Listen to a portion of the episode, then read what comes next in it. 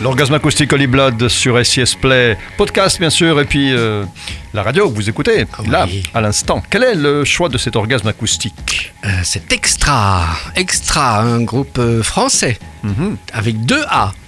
Ah, Oui, deux A. Pourquoi Ah. les deux A? Oui. L'extra, c'est la réunion entre la chanteuse Alix la Shiver et le musicien Antoine Robineau, originaire de Angers avec un A. Les deux A signifient les deux prénoms.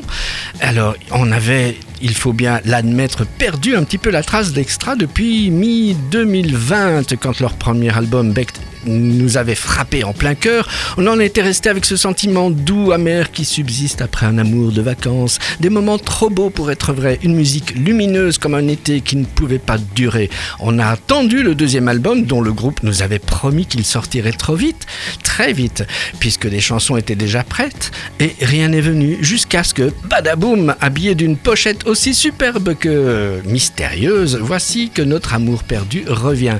Out of Phase est une merveille pop qui, d'un côté, reprend les choses là où on les avait laissées, dans la ligne d'une tradition psyché anglaise de la fin des années 60, genre les Beatles, Rolling Stones, les Kings, Pink Floyd, tout ça, qui, et c'est un progrès important, semble avoir pris une certaine distance avec euh, ses sources d'inspiration forcément envahissantes. Somewhere, qui ouvre l'album, on retrouve le chant envoûtant d'Alix, posé sur une musique suave et accueillante qui remet de la lumière en ce début d'hiver et qui donne envie de se lever dans un univers doux où la mélodie pop classique règne en maître absolu.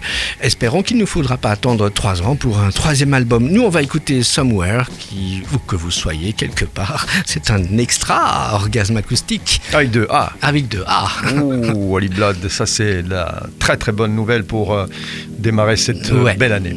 On l'écoute tout de suite alors. Oui. En podcast, SIS Play et bien sûr la radio que vous écoutez. Out of tears, I'm feeling like a lion. Out of fears, I'm ready to go. Somewhere.